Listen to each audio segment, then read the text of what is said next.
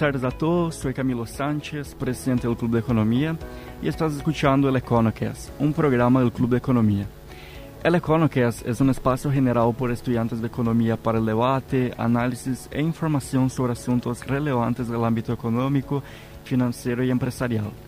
En esta novena edición del programa contamos con el agrado de tener presente a Karen Wineker, eh, quien es ingeniera en marketing y publicidad, máster en administración de empresas, directora de Embaco, directora ejecutiva de Talier y presidenta del Sistema B Paraguay.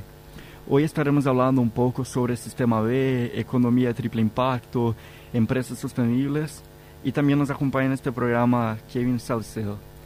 Eh, para empezar, me gustaría que te puedas hacer eh, una, presentar, ¿verdad, Karen, para nuestros oyentes del podcast, comentar un poco tu carrera, en qué área hoy te desempeñas y estás muy bienvenida al programa. Muchas gracias Camilo y Kevin, muchas gracias por tenerme hoy acá. Buenas tardes para todos. Eh, bueno, les, cuento un poquito cómo empezó este camino de, hacer un poquito una empresa diferente y con impacto. Eh, yo soy parte del directorio Embaco. Embaco es una empresa familiar que hace 30 años se dedica a la fabricación de, envases de cartón corrugado, de todo lo que es packaging. El cartón corrugado de por sí es un material eh, súper noble, muy versátil y hoy en día muy valorado por, su calidad y, por la ecología también, ¿verdad? O sea, por el impacto que puede llegar a generar reemplazando otros materiales. Eh, y fue así que eso sum, sumado a, a la, a la a ya el legado del fundador, que es mi padre en este caso, y todos los valores de la empresa, fue que muy naturalmente eh, nos vimos eh, alineados a los valores y a los principios del movimiento B, que después voy a contar más qué es. Pero Embaco es, es una empresa B certificada del 2019. Ese fue el año en que, en que yo me empiezo a conectar más de cerca al movimiento, eh, primero en el directorio y ya desde el año pasado con un rol de, de presidente del directorio. Y, y, actualmente, tanto desde eh, Sistema B como, como de Embaco y un poquito más de cerca ya en Talier, que es el rol que hoy en día me toca llevar en el día a día. Estoy liderando esa unidad empresarial eh, que se dedica ya así con un propósito así más fuerte de reemplazar materiales contaminantes como el plástico y otros por cartón. O sea, hacemos todo tipo de productos en cartón corrugado. Eh, entonces, en, en, esos tres aspectos, esos tres roles o sombreros, como me gusta llamarle, eh, siempre con el mismo propósito, ¿verdad? De tener esta visión de, una nueva economía, una economía diferente en el cual no solamente el propósito sea el rédito económico, que eso es natural y eso, eso tiene que, venir y yo creo que viene por añadidura cuando uno también tiene en cuenta eh, el impacto que la empresa genera a nivel ambiental y social. Así que ese es el enfoque y es el propósito por el cual estoy trabajando hoy, eh, desde esos tres roles y, y otros y sumándome eh, a otros aliados también. Eh, por suerte hoy en día en Paraguay hay muchas organizaciones que, que están teniendo esta misma visión y están trabajando por esta nueva economía. Así que eso es un poquito el resumen del trabajo que estoy haciendo hoy. Bueno, hablando, ya que estás hablando un poco de tu trayectoria, eh, te quería consultar, antes ya de entrar en detalle de qué son el sistema B, las empresas sostenibles, eh, ¿cómo te nació ese, esa idea, eso querer trabajar para esto? Eh, como dijimos, soy, soy licenciada eh, ingeniera marketing, eh, máster en administración. de por ahí hay varios rubros en los cuales uno se puede inmiscuir con los títulos, pero ¿cómo te nació ese amor, ese, esa visión de querer una economía nueva, sostenible con el sistema B? Eh, desde chica yo siempre fui muy sensible con lo que pasaba a mi alrededor. Eh, de hecho que en la, cuando estaba en la secundaria pensé diferentes carreras cuando uno está eligiendo su vocación, eh, ingeniería ambiental, me acuerdo que salió en ese momento, algo que me atraía, o por ahí algo relacionado a los animales, ¿verdad? Yo soy amante de los animales. Eh, entonces es como que tenía una sensibilidad muy grande con todo lo que me rodeaba. Eh, pero eh, en ese momento sigo la carrera de marketing porque también me atraía mucho ese mundo. En ese momento me tocó trabajar un poco en eso, entonces fue como que me convenció y no dejé atrás, pero es como que puso a un costado toda esa vocación que de joven. Y eh, después me tocó hacer el masterado y, y en el máster en administración de empresas tuvimos una carrera de economías sostenibles y me acuerdo que ahí me hizo un clic enorme. Eh, yo ya venía trabajando en la empresa, en Embaco, en varios proyectos de sustentabilidad, porque es lo que me salía así como muy natural, pero eso fue algo que me, me, impulsó y, creo que, que, fue lo que me decidió, me hizo el clic de empezar a, a ir más profundo, ¿verdad? A tener una mirada capaz un poco más allá de solamente ciertas prácticas de RSE o responsabilidad social empresarial, eh, ir un poquito más. Exacto, y justamente mencionando, ¿verdad? Eh, teniendo esta diferencia ¿verdad? de la clásica RSE, ¿verdad? Responsabilidad, eh, responsabilidad social, ¿podrías explicarnos cuál es la diferencia ¿verdad? de una empresa B con esta clásica RSE, ¿verdad? Sí, em, yo creo que, que, también es importante mencionar, eh, cuando hablamos de, ah, vamos a mencionar varias veces lo que son las empresas de triple impacto, yo creo que es importante mencionar que todas las empresas sí o sí tienen un triple impacto, un impacto económico, social, ambiental. Puede ser negativo, puede ser neutro o puede ser positivo. Em, la mayoría de las empresas buscan o buscamos por lo menos tener el neutro, o sea, decir, bueno, eh, voy a cumplir con las leyes sociales, voy a cumplir lo que me piden, eh, voy a cumplir lo que me pide el MADES, el Ministerio de Medio, Ambiente. Eh, y con todo eso es como que tengo un impacto, ¿verdad? Que estoy cumpliendo con la ley. Y después tenemos el impacto positivo, que es cuando voy más allá y realmente quiero dejar un legado, quiero generar un aporte a la comunidad donde estoy, eh, a la sociedad, eh, con los colaboradores y con el medio ambiente. Y, y yo creo que la RSE eh, fueron los primeros pasitos de decir quiero hacer algo más. ¿verdad? no solamente cumplo la ley, doy trabajo y estoy tranquilo porque el MADES me autorizó mi planta o, lo que sea, ¿verdad? sino que voy un poquito más allá y empiezo a, ver cómo puedo ayudar a los miembros de mi comunidad, a mis colaboradores. Eh, es como tener eh, muy buenas prácticas en ese sentido, ¿verdad? Eh, y ser empresa B también es tener RCE, o sea, la RCE es ser parte, es, es, ser parte de esas buenas prácticas que hablamos cuando uno es empresa B, pero por lo general las empresas B tienen también un modelo que genera impacto, ¿verdad? o sea, por ejemplo, no es solamente eh, voy a poner el caso de Embaco, es el que más fácil me sale, ¿verdad? Eh, no solamente voy a, reciclar todos los papeles que ocupo en mis oficinas, sino que también voy a mirar mis procesos productivos y voy a ver que todo lo que entre tenga alguna una disposición final que no perjudica el medio ambiente. En este caso, todo el papel que entre para fabricar el cartón corrugado pueda volver a ser reciclado y reutilizado para ingresar de nuevo al proceso.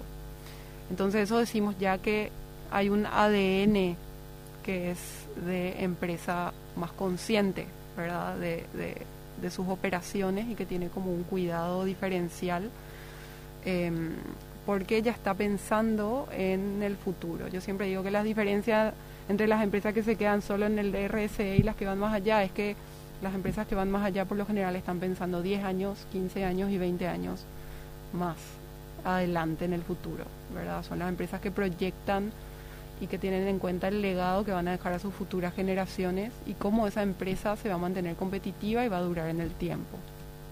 Exacto. Y se habla mucho ¿verdad? de esta nueva economía cuando se menciona eh, sistema B, empresas sostenibles, ¿verdad? Eh, tener este desarrollo un poco más proyectado, ¿verdad? Un impacto social, económico y ambiental. ¿Y crees que con esta nueva economía que viene surgiendo también no se genera como un nuevo consumidor, un consumidor un poco más exigente, un consumidor que por ejemplo se va a la góndola y ve un producto en el cual no tiene una certificación o él no sabe la procedencia o cómo fue su proceso eh, de creación, ¿verdad? su proceso de producción. Y normalmente si yo me voy a, al supermercado y encuentro un producto que tiene ahí una certificación, inclusive hay un QR code donde puedo hacer escanear, ¿verdad? Y ver su trazabilidad también. Esto yo creo que da un valor agregado muy elevado al producto. ¿Y crees que hoy el consumidor eh, de esta nueva generación va estando un poco más atento a estas cuestiones? Sí, antes hablaba de que la nueva generación iba a tener elecciones más conscientes, que iba a ser como más exigente. Yo creo que ahora podemos decir que es la generación de ahora la que ya está teniendo. O sea, como que antes hablábamos en un futuro y ahora creo que tenemos que hablar ya en un presente. las personas hoy ya están haciendo elecciones más conscientes.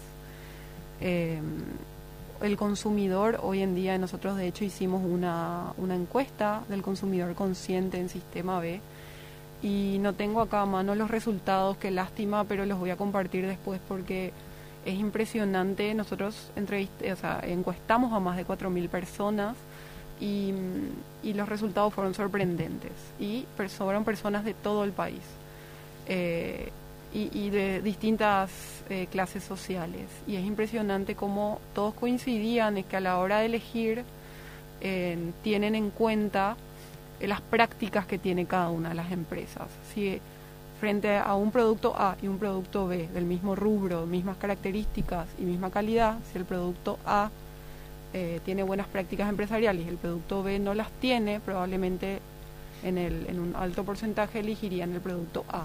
Y eso creo que, que habla mucho de hacia dónde va el mercado y que por qué eh, los que hacemos empresa tenemos que empezar a mirar eso, porque es una tendencia mundial que ya llegó eh, y, en Latinoamérica no es ninguno es diferente, ¿verdad? O sea, hoy en día hay muchísimo acceso a la información y el consumidor ya, ya es un consumidor mucho más informado que sabe lo que tiene que mirar a la hora de comprar.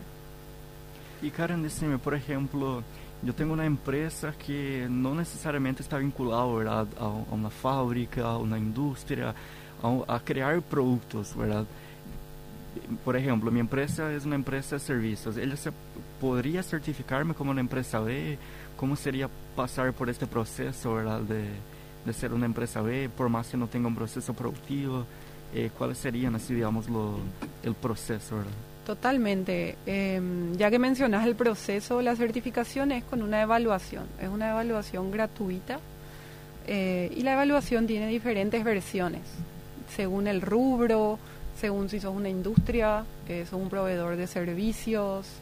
Tiene más de 700 versiones diferentes. ¿Esto qué quiere decir? Que una empresa de servicios perfectamente puede llenar la evaluación y va a hacer la evaluación en base a las características de su rubro y su servicio.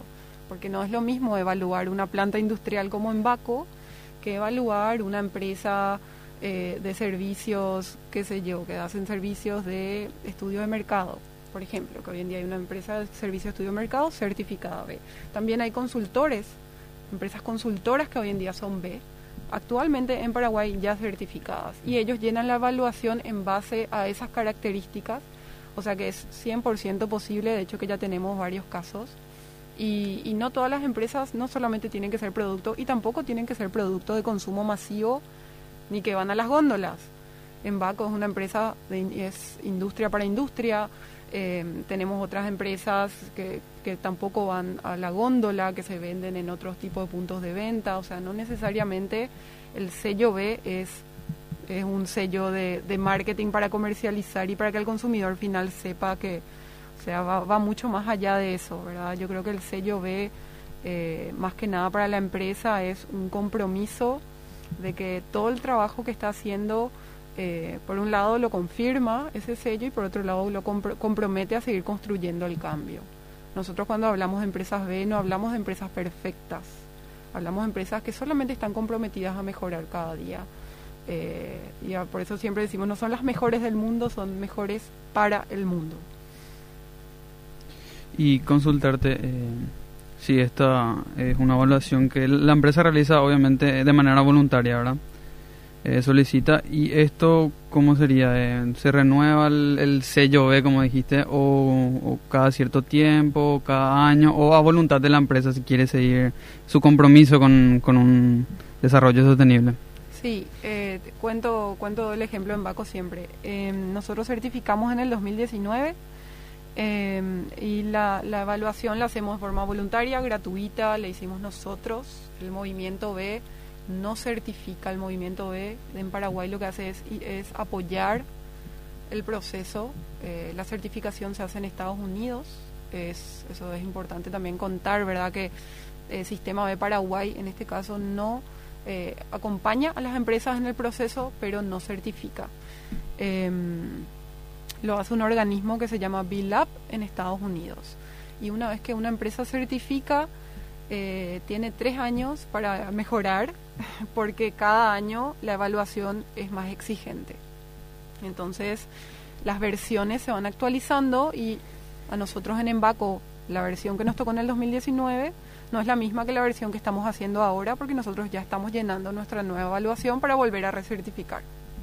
Entonces, dura tres años eh, y, en esos tres años impulsa a las empresas y les deja un camino para seguir mejorando, porque la evaluación, y siempre digo esto, aunque una empresa no quiera certificar porque a mí no, no me interesa, porque no me interesa el sello o lo que sea, eh, igual puede utilizar la herramienta como una herramienta de gestión para sus prácticas eh, de sustentabilidad. Y de por ahí si tenés algunos números en la cabeza de ¿Cuántas empresas están tienen el sello en Paraguay? Eh, ¿Cómo fue cambiando esto a través de los años? Se empezó con poquitos y ahora ya está creciendo muchísimo. Y también principalmente cómo está comparado Paraguay con la región. Si en Paraguay todavía hay un poco de... estamos atrás o si no, estamos progresando y alcanzando inclusive el ritmo de otros países. el movimiento está en Paraguay desde el 2016. Eh, en el 2016 eh, fue que certificó CODA, la primera empresa B paraguaya, y luego fueron certificando otras, NH eh, en su momento, Vertical y otras que no tengo bien acá, pero eh, es impresionante cómo 2017 y 2018 fueron años de promover el mensaje, de hacer conocer, porque las empresas que apostaron en un principio fue porque habían escuchado de la región, o, pero había que construir un movimiento, o sea, cuando se construye un movimiento es un trabajo de dar a conocer cuál es el propósito. Eh, y eso llevó como unos años. En el 2019 eh, certificaron las empresas más grandes, eh, las empresas que, hasta hoy continúan el movimiento y, son empresas que son líderes en sus rubros, o sea, empresas ya bien grandes. Eso fue un cambio gigante para el movimiento porque hablamos que ya empresas líderes estuvieron apostando por ser y pasar por ese proceso de certificación. Y luego llegó la pandemia el año pasado, hizo que eh, muchas empresas em, tengan que poner foco en, obviamente, en, enfrentar la pandemia, como todos, eh, a todos nos pasó. Entonces el año pasado fue un año de agruparnos, de tener mucha empatía con las empresas y acompañarles en el proceso en todo lo que se podía. Eh, si bien hoy en día son 24 empresas eh, en Paraguay eh, tenemos una comunidad eh, de más de 150 empresas que están en el proceso o estuvieron en el proceso o quieren certificar en algún momento, porque no porque yo empiece hoy el proceso como empresa quiere decir que yo ya voy a certificar, seguramente esto me va a ayudar a ir mejorando hasta que yo alcance la certificación. Muchas empresas están en ese proceso. Eh, además mencionar que el proceso de certificación no depende de, de, Paraguay o del sistema de Paraguay, sino que depende de la certificadora. Así que eh, muchas veces eh, hay como 10 o 15 empresas verificando sus procesos para certificar y eh, no, quiere decir que todas esas vayan a certificar ese año. Dependemos de, de tiempos que, que maneja BILAB Estados Unidos.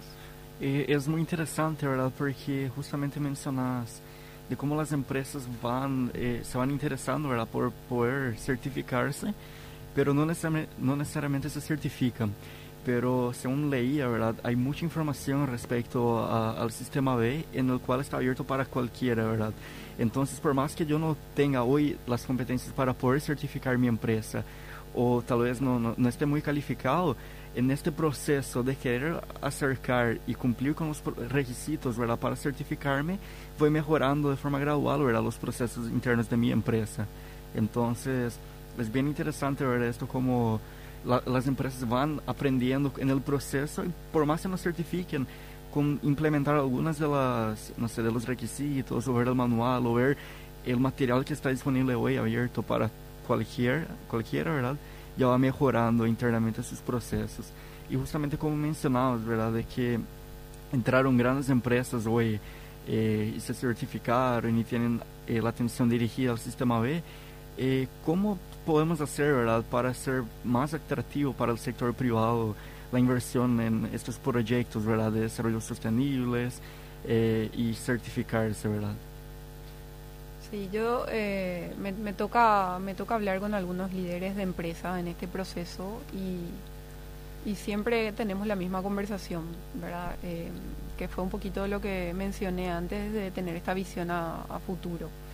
Eh, es esta visión a futuro de, de decir estas prácticas que yo elijo tener como empresa y este cambio hacia la sustentabilidad eh, y hacia un modelo de por ahí eh, más, más consciente y de triple impacto, em, va a traer un, un, diferencial también para mi empresa y va a asegurar que mi empresa probablemente sea la que sobreviva en el tiempo. Eh, nos pasó ahora en la pandemia de ver, de sacar estadísticas, lástima que no vine con ningún papel para darle estadísticas exactas, pero se sacó estadísticas a nivel movimiento regional de todas las empresas que, que no pudieron sobrevivir a la pandemia.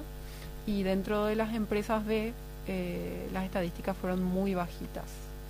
Porque se, dice que por lo general cuando una empresa ya está dispuesta a pasar por este proceso de certificación, tiene este nivel de compromiso eh, con, con, el triple impacto, con el medio ambiente, con la sociedad y con la economía, eh, son empresas que que, son, que sobreviven pandemias porque tienen prácticas eh, muy fuertes, tienen bases muy fuertes y, son empresas que, eh, que también van ganando competitividad en el tiempo, ¿verdad? porque también como hablamos anteriormente son empresas que ya son elegidas por los consumidores, son empresas que tienen también empleados y todo lo que es talento y recurso humano que ya elige trabajar en estas empresas.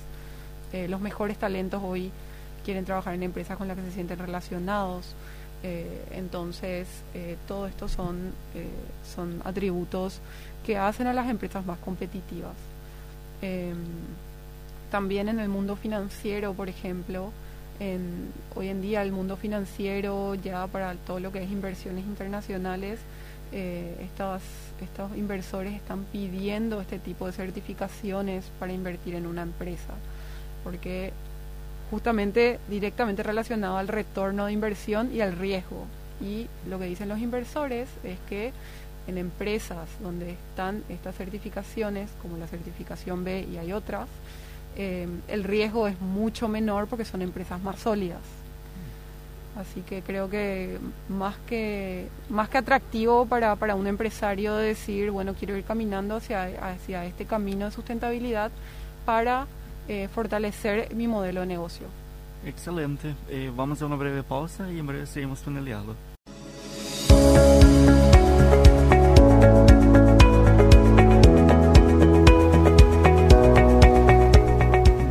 Bueno, continuamos con el programa hablando un poco sobre empresas B, sobre sostenibilidad, eh, sobre los negocios y para continuar un poco quería consultarte. Se habla mucho últimamente también sobre una nueva economía. En algunos libros aparece como economía de la dona, que significa, eh, hay como una dona que en el interior es el piso de las necesidades básicas y el exterior es como un techo ecológico y en el medio es donde todas eh, debemos desarrollarnos, nuestra producción se debe centrar ahí en el medio, un límite. Eh, también en la página de Sistema B está ojeando que habla sobre una nueva economía. ¿Qué significa esta nueva economía? ¿Cuál es la visión de esta que se tiene sobre esta nueva economía?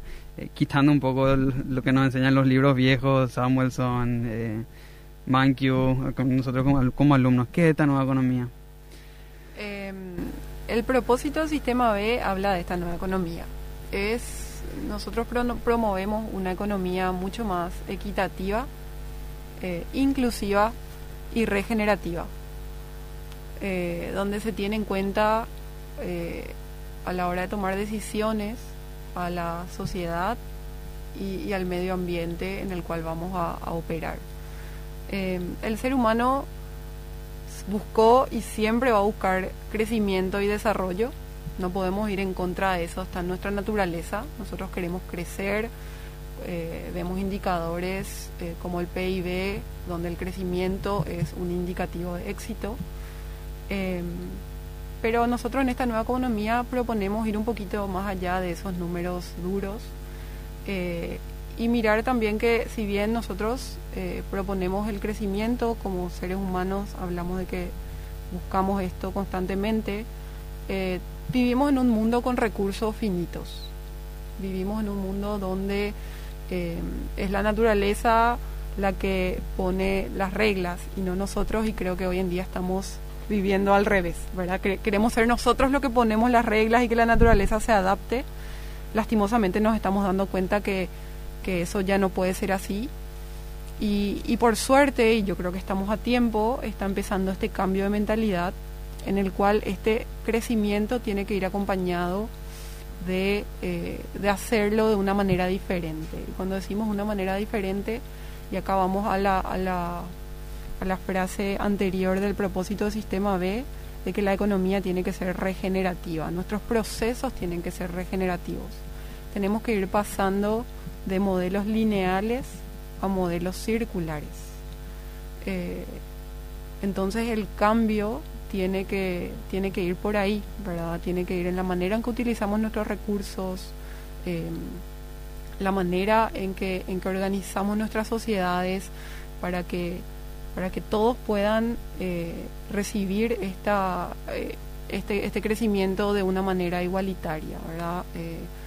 Eh, muchos países ya están adoptando la economía del bienestar, eh, que es una economía que no, no, mira tanto el PIB, sino que mira el bienestar de, las personas que, la viven, ¿verdad? Eh, miran la educación, la salud, cómo están los espacios públicos, cómo está el transporte, eh, cómo está el tiempo, el tiempo libre de las personas, y, y, ya habla de, de, una economía mucho más equilibrada.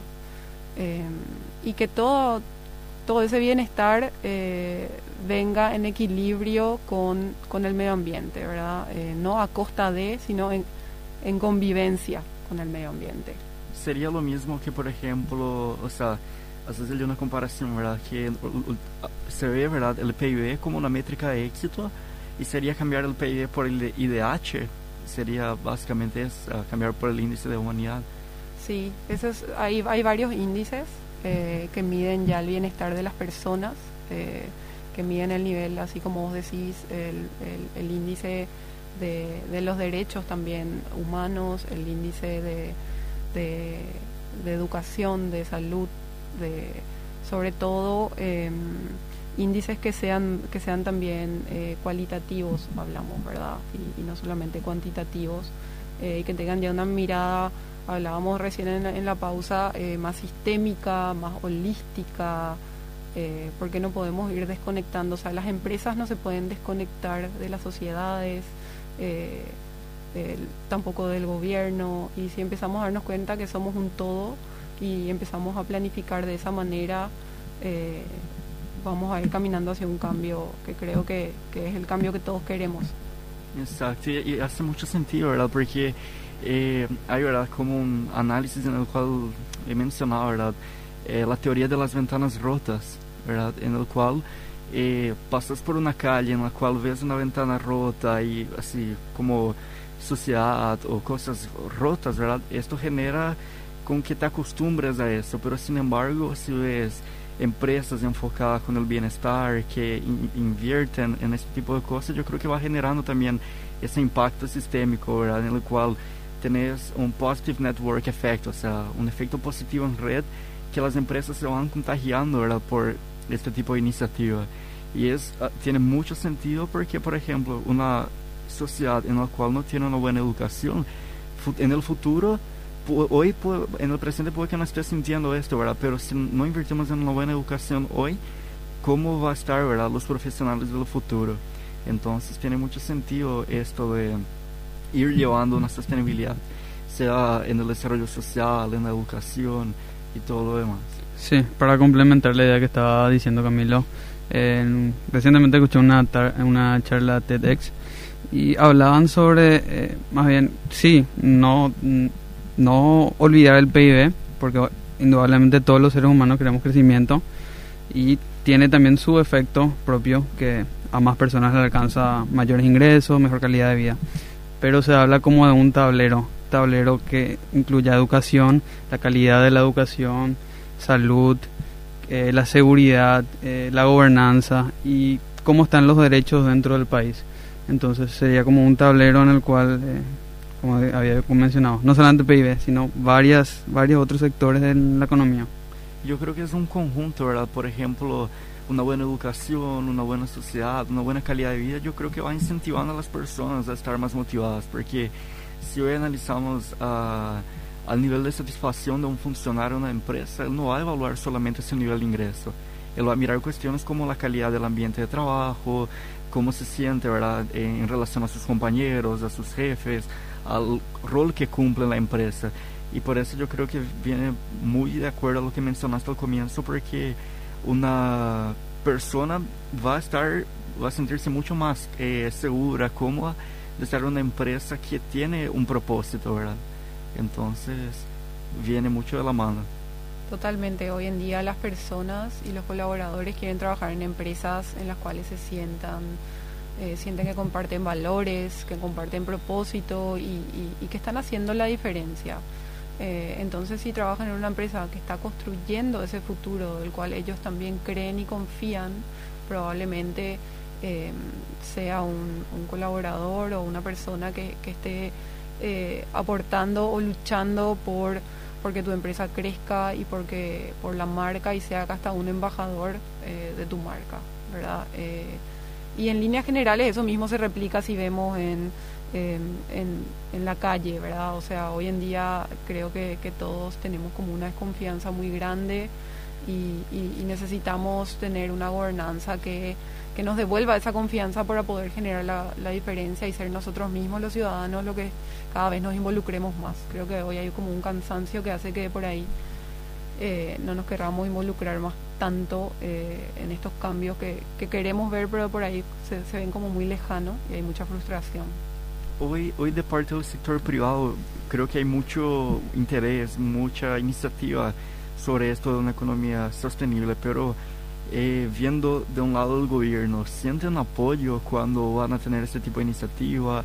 ¿Hay algún tipo de, no subsidio necesariamente, pero un incentivo para los empresarios, para la gente que toma este tipo de iniciativa? ¿Hay un apoyo de parte del gobierno? Qué bueno que preguntas. Eh, te cuento ahí dos proyectos. Eh, uno es Sistema B tiene como, como uno de sus objetivos incidir en políticas públicas y lograr eh, estos beneficios y estos incentivos para las empresas que están eh, trabajando por el triple impacto.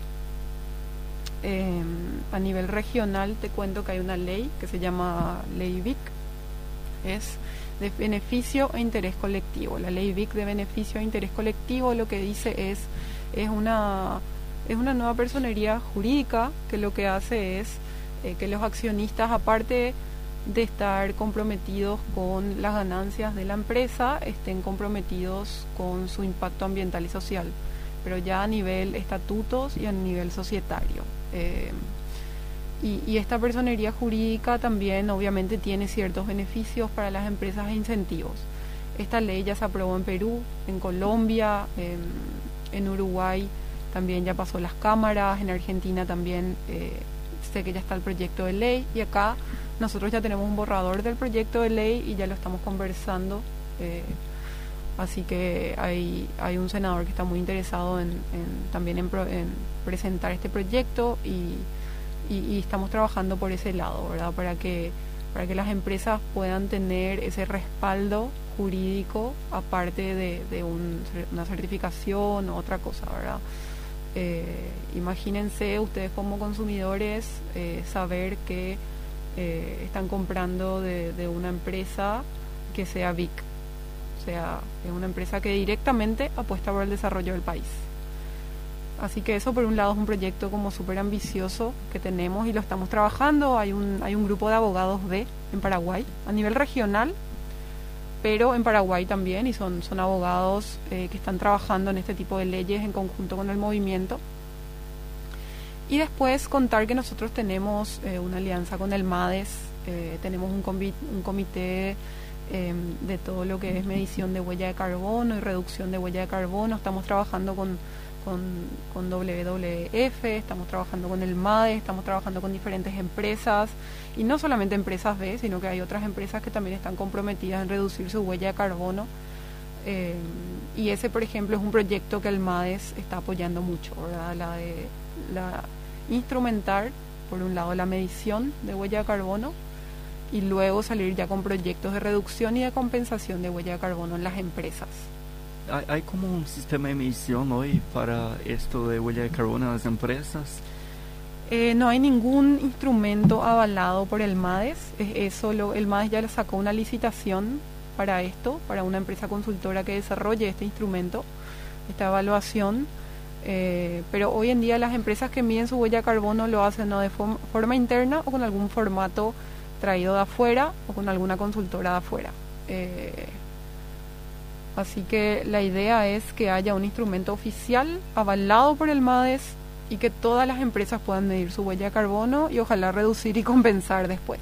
Sí, yo creo que hoy teniendo como 24 empresas ¿verdad? certificadas, eh, ahora recientemente, creo que esta semana salió una noticia en la cual, eh, perdón, pero se me fue el nombre de la organización y la fecha exacta, ¿verdad? Pero se refería a que hay un movimiento global, ¿verdad? Que es una de las prioridades en reducir así de manera muy agresiva eh, la huella de carbono en todo el mundo, ¿verdad? Yo creo que, si no me equivoco, la meta era fijada para 2030, sí. reducirse mm. en un nivel muy, muy bajo, ¿verdad?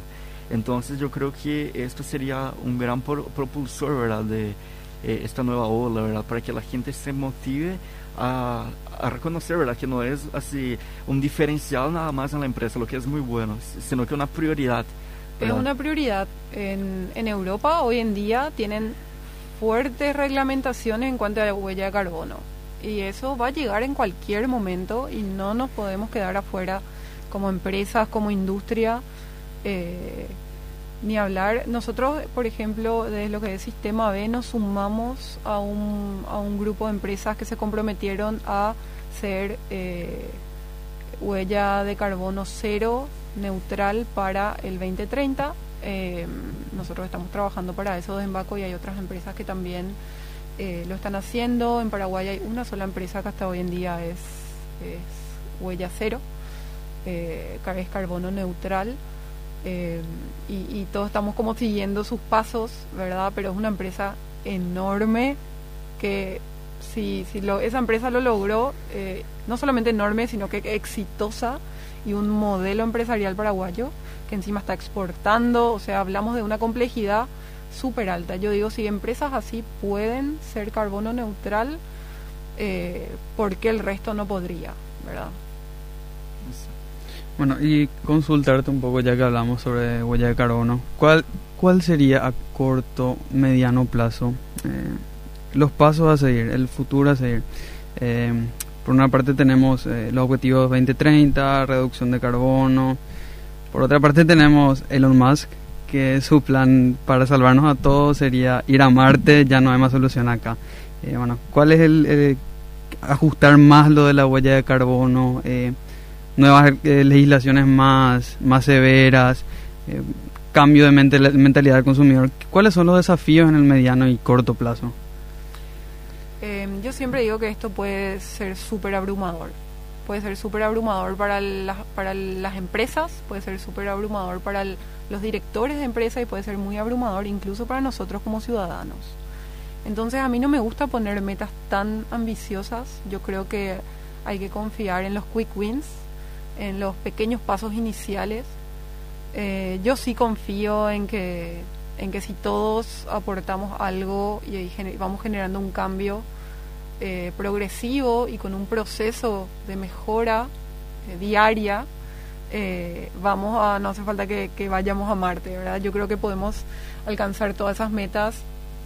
Las metas oficiales son los ODS, ¿verdad? Los Objetivos de Desarrollo Sostenible de las Naciones Unidas, es el marco en el cual todos los países están enfocando eh, hoy en día para, para generar estos cambios. Y, y, el proceso eh, como empresa, yo diría ponerse una meta, unas metas alcanzables, medibles, porque es muy importante que sea medible, eh, iniciales y empezar a partir de ahí. Y después a partir de ahí ir escalando.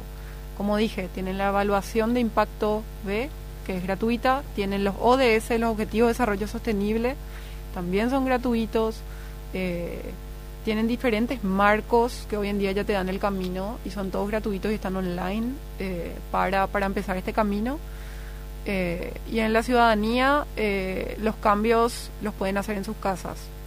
yo conté la otra vez la, una anécdota que en mi casa yo empecé por reciclar, hoy en día ya estoy haciendo compost, hoy en día hay empresas que te, se van y te retiran tu compostaje, te retiran tu basura reciclada, o sea, eh, haciendo un poco de investigación ya, ya no es tan difícil generar cambios.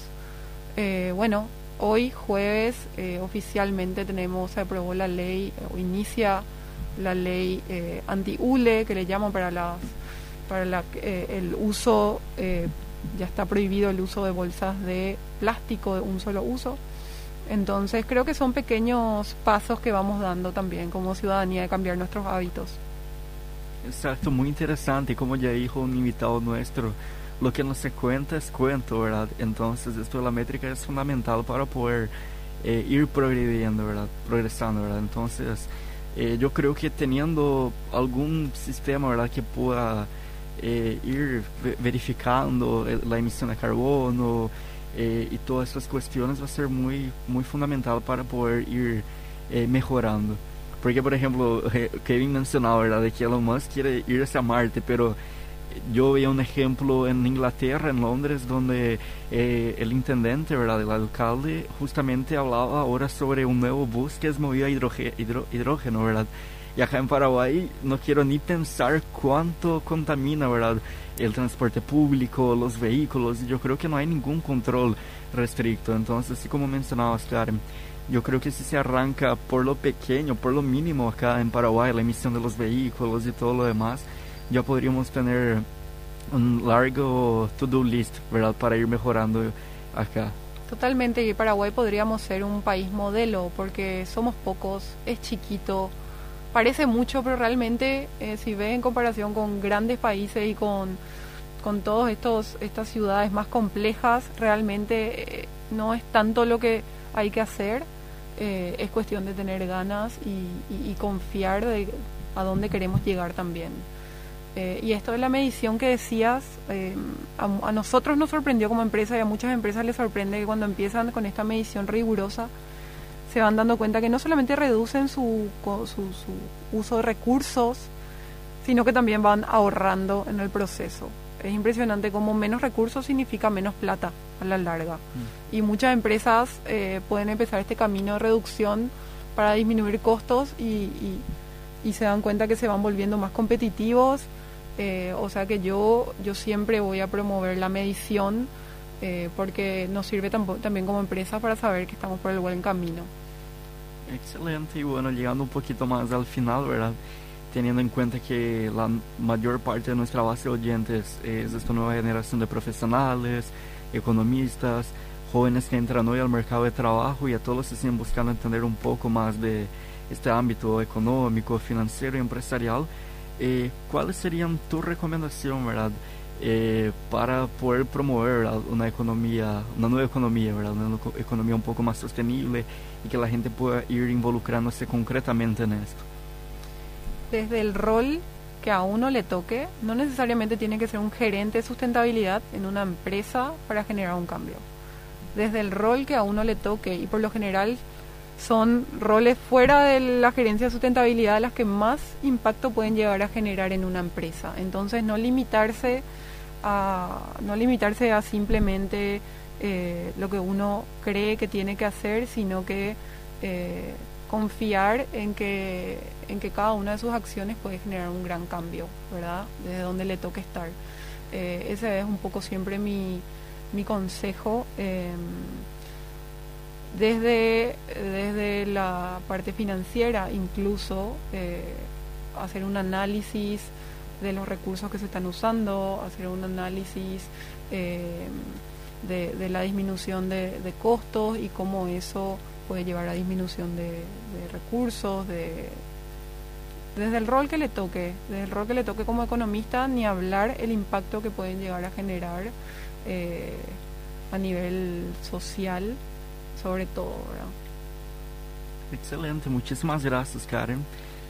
Y, muchísimas gracias Karen. Y también para recordar que nos sigan en nuestras redes sociales, estamos como Economía UCA en Instagram, en LinkedIn estamos como Club Economía UC, también tenemos nuestra propia página web, eh, clubeconomiauc.com.pi, donde hay algunos artículos, eh, algunos informes. Y también en nuestro Spotify, estamos como Econocast. Eh, luego del programa eh, se sube el, el programa entero y se puede oír eh, el programas anteriores, emisiones anteriores. Y recordarles que nos pueden escuchar todos los jueves de 15 a 16 horas.